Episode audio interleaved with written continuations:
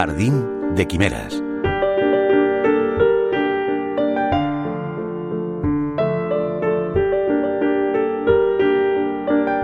Pone la palma de la mano contra el muro de hormigón. No su aspereza ni el frescor lo que busca. Vibra, como la primera vez. Un zumbido continuo. Es algo eléctrico y a la vez humano. Quizá por eso imagina que el zumbido se transformará en voces distantes. Pega la mejilla al muro con la vista ligeramente elevada hacia el techo, también de hormigón desnudo. El espacio desierto debe de tener más de mil metros cuadrados el doble de largo que de ancho.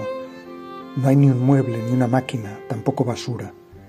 En el centro, una valla metálica que forma un cuadrado alrededor de un hueco cuyo fondo no se distingue. Mira hacia arriba y en el ángulo del techo y el muro junto al que se encuentra, descubre nidos de golondrinas abandonados de los que se descuelgan manchurrones blanquigrises. El suelo, sin embargo, está limpio de excrementos si hay polvo y algunas hojas secas e inmóviles.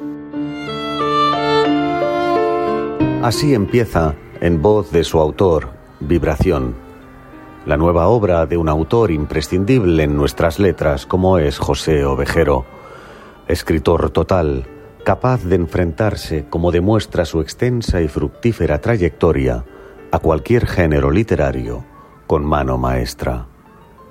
Ambientada en un universo rural, con un pantano y una central nuclear desmantelada como telón de fondo, Vibración es una narración inquietante, perturbadora, que nos cuenta la historia de una pareja con una hija que se instala en un pueblo buscando una tranquilidad que no será posible, porque esta escenografía revelará secretos, odios y culpas que emergen del pasado.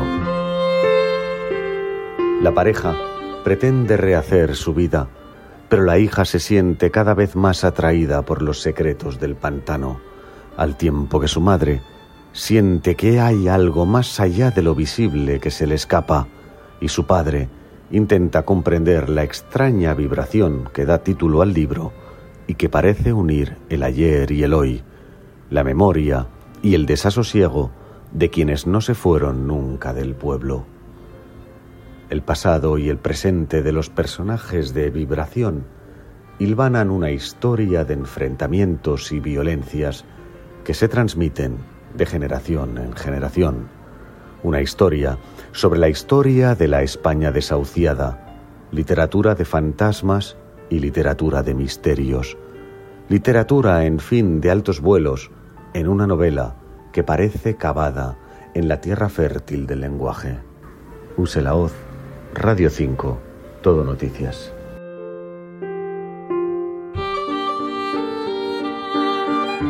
Germán estaba apoyado en el alféizar de la ventana que daba lo que debería haber sido un embalse y solo era un barrizal en el que crecían juncos y espadañas.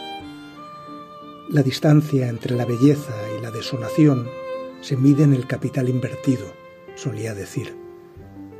No sabía qué hacer con la inquietud que lo recorría de día y de noche. Sus noches parecían interminables, un continuo dar vueltas y buscar la posición que le permitiría dormir. Apenas un par de horas de sueño y otra vez un día que empieza, hormiguear, husmear, escarbar. Así que estaba cansado constantemente, pero al mismo tiempo alerta, impaciente, deseoso de algún tipo de acción. Vivía como si consumiese una droga que lo tenía hiperexcitado y a la vez al borde del colapso. Golpeó con los nudillos en la ventana como para llamar la atención de alguien, solo que no había nadie en aquella parte del pueblo.